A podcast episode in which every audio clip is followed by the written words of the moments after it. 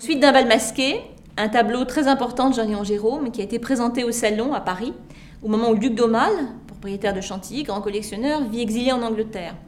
La célébrité de ce tableau est telle que le duc d'Aumale va faire acheter le, tableau et le faire venir près de lui à Londres afin de l'inclure dans sa collection et ensuite de le donner à l'Institut avec les collections de Chantilly. Ce tableau de Jérôme est en effet célèbre, il s'intitule donc Le lendemain du bal masqué ou La suite d'un bal masqué, les deux titres coexistent. Et il nous présente donc une scène tragique. Pendant la nuit, un bal masqué s'est déroulé, des mots vifs ont dû être échangés entre deux personnages masqués, sans doute un peu pris de boisson, et ça se termine par un duel. On sait que les duels étaient fréquents depuis le XVIIe siècle, ils ont été encore très abondants au XIXe, à l'époque romantique. Au milieu du XIXe siècle, c'est quelque chose d'assez régulier. D'ailleurs, on interdira à plusieurs reprises les duels. Et ici, donc, les deux personnages vont régler leurs différends au petit matin, donc dans le petit jour, dans la brume, on est dans un paysage très enneigé. Euh, c'est en plein hiver, c'est le bois de Boulogne, évidemment. On voit au loin donc les, les calèches qui ont amené les, deux masques, suivis de leurs témoins. Et donc, euh, ça, se, ça, se, passe euh, sur un champ enneigé, avec donc les épées. Hein. Vous voyez qu'un des personnages part, donc c'est le vainqueur du duel.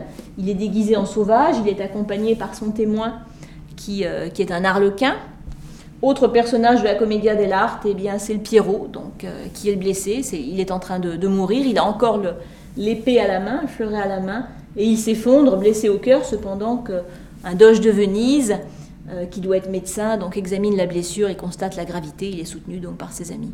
Donc une scène tragique, euh, typique de cette peinture des années 1850 à 1860, cette peinture parisienne très officielle.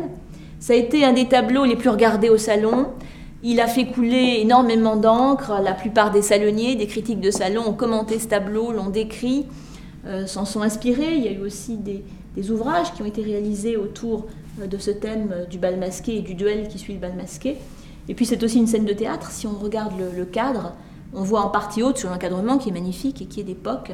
On voit donc deux masques euh, de tragédie qui évoquent le côté théâtral effectivement de cette scène, parce que vous voyez comment les personnages sont mis en scène par, par Jérôme, ils sont un petit peu en avancée avec à l'arrière-plan donc les personnages qui partent, les comparses, et puis la, la calèche qui s'efface sur un fond de paysage qui est celui euh, d'un bois brumeux, un petit matin d'hiver.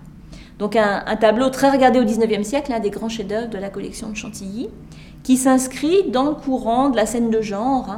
On traite au XIXe siècle des scènes de la vie quotidienne. Effectivement, il est assez fréquent que des jeunes gens pris de boisson euh, règlent leur compte le matin euh, sur le pré au bois de Boulogne mais on le traite comme de la grande peinture d'histoire, comme on traitait autrefois les scènes historiques, les scènes mythologiques, autant de Poussin, autant des, des artistes du XVIIe siècle ou un peu avant.